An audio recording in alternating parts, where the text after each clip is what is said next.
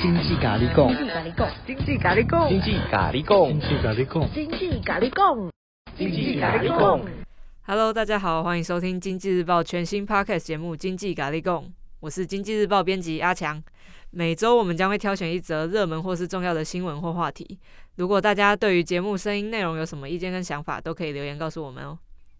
本周的新闻主题是车用晶片。晶片的应应用范围很广，从我们手手上的行动电话 PS 五到汽车里面都有晶片。那那个晶片呢，可以感测、可以分析、可以做通讯啊，就在我们生活之中。今天我们将重点放在车用晶片。近期全球汽车产业陷入了晶片荒，一开始包括美国啊、日本、德国都来拜托台湾的护国神山台积电来救援。后来彭博又有一篇报道，呼吁大家不要过度依赖台湾。这个事件也凸显了半导体产业链的过度集中，各国也开始采取措施。那中国大陆的半导体可否趁势崛起呢？我们今天请来代班科技线女神安妮姐一起来跟我们讨论，欢迎。大家好，我是代班科技女神安妮。那是安妮姐，首先想要问一下，我们这一波车用晶片的。缺货潮是怎么开始的呢？其实主要是因为疫情哦，因为一般就是在疫情底下，其实刚开始疫情发生的时候，其实很多工厂是没有办法营运的，然后再加上封锁啦，然后呃很多工很多工厂其实它最紧急就发生它缺料，然后再来它员工没有办法来上班。然后呢，有更多的人，他其实也没有办法去呃店里面消费，或者是去那个呃车车子的展售厅去看车。所以很多汽车厂，他其实对于这这波疫情，他是非常的悲观的。所以他就觉得说，哎，在这种悲观底下，我既然生产的也少，买的也少，那我们就对于这个晶片需求好像也没有那么紧急，要像以前一样，就是做一个很高的预测。所以一开始大家其实是呃轻忽了，所以他就是对于这个车用晶片，就是他。并没有觉得说，哎，我可能在某个时间点，我可能我的需求会回升。那在中间的这个过程当中，其实台积电他们就有呼吁说，哎，有可能这个车用晶片会有缺缺缺件的这个状况哦。可是当时有很多汽车厂，他还是因循自己的这个思维跟判断，然后所以使得说，就是这一波疫情底下，很多汽车厂发现自己没有晶片可以用了。还有一个蛮重要，就是说，其实车用晶片它真的不是像青菜萝卜，就是你上市场买了就有这种东西，它需要有一个就是很高的一个金很贵的造价昂贵的晶圆厂帮我们做出来。那现在我们都知道说，现在很多人在台股的那个股民，大家讲啊，十二寸、十二寸啊，十八寸啊，或者讲说三纳米、五纳米，呃，他讲的其实是这个晶片它的这个制成哦。但是一般的这个车用晶片，它的制成，它它其实用的不是很高阶的十二寸，它用的是八寸。那八寸对很多那个晶圆厂来。晶圆业者来讲，可能是 可能是一个很过时的一个一个，就是不是过时啊，就是他们比较没有，不是一个很主流的这个投资的标的，所以这也使得说哈，突然间发生缺货的时候，他想要再赶快来盖一个八寸晶圆厂，其实已经来不及了。嗯、那这也是为什么说这一波就是大家都缺的蛮大的。好，帮大家补充一下，晶圆就是最常用的半导体材料。会根据它的直径分成六寸、八寸、十二寸，所以你就可以听到大家说的几寸晶圆厂就是这个样子。那晶圆的尺寸越大呢，它的技术呃生产的技术都都要求会更高。那八寸的应用就是刚刚提到的车用晶片，十二寸就是我们现在手机啊一些更先进的东西。那会根据不同的纳米制程来做成熟跟先进制程来分野。那你的那个纳米制程越小，就会越先进。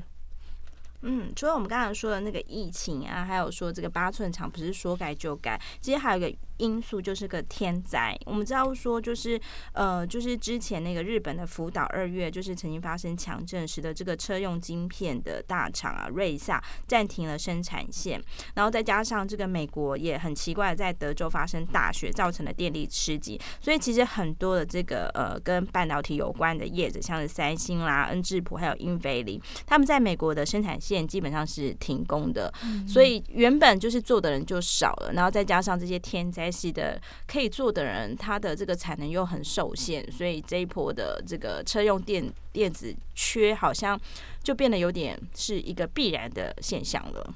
嗯，对了，安妮姐刚刚一直其实一直有提到台积电这三个字嘛，那就是不管是大家来跟台积电求救，或者是台积电一开始就有先示警这件事情，那台湾在这件事情到底是扮演的什么样的这一个角色呢？嗯，其实这个阿强这个问题问得非常好。其实台积电台台积电这几年，我们都给他奉上一个很厉害的称号，叫护国神山。那甚至其实这两年，就是呃这一年来，就是台股开放这个零股交易，会发现说台股的投资人也非常喜欢的去买这个台积电的零股，就是觉得说，哎、这家公司它应该在除了就是呃自己的这个。制程上自己是很努力，他在这个市场上可能很多人都有这个有求于他，所以这个呃台积电这个股价啦、市值啦就不断的这个翻涨上去。那台积电为什么它重要？因为它其实我们我们必须讲，其实台湾有贡献，因为在这波疫情底下，台湾它其实是非常幸运的，因为我们的这个管控非常的得宜，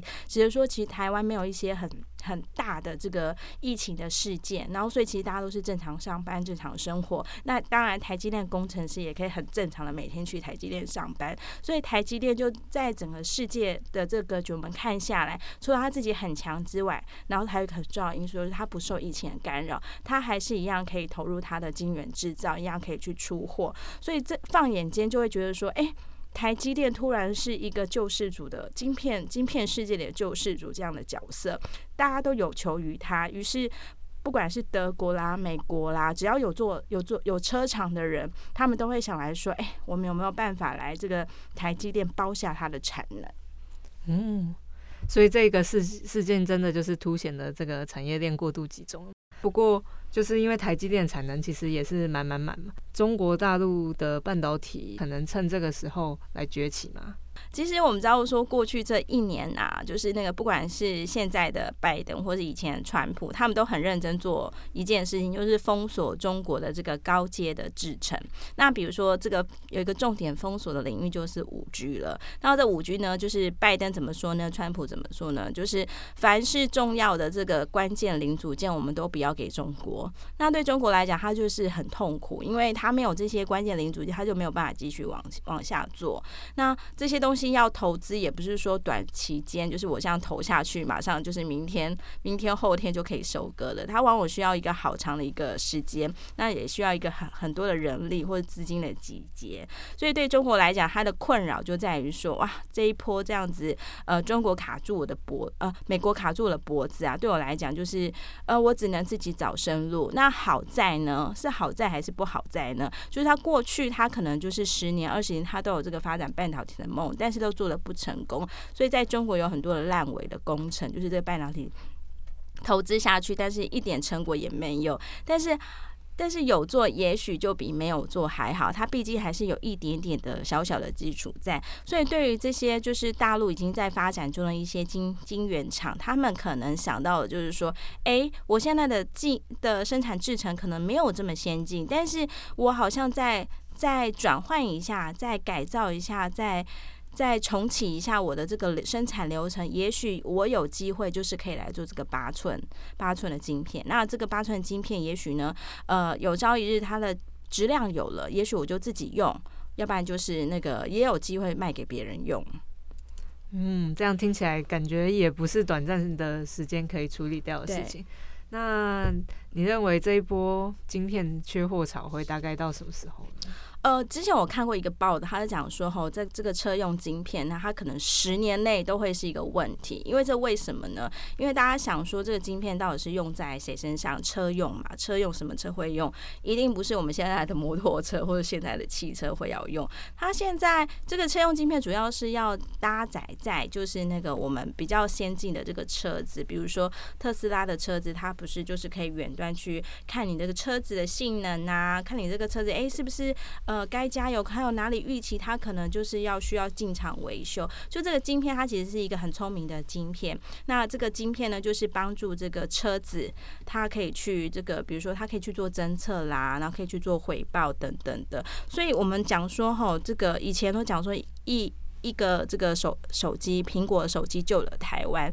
但现在很多人都在看了，就是说，哎，以后这个电动车的这个趋势，那里面当中的这个零组件可能是这个手机的成千百万个，因为它可能就是要这么精密，才有办法去做一些侦测，然后有帮助做一些导引驾驶人去。上路这样子，然后所以就大家对这个呃车用晶片，它其实是有期待，对电动车也是有期待的。但因为短期间就是要投，我们刚才讲过说要投资其实不容易的。那所以我觉得就是在这段期间，大概五到十年内，就是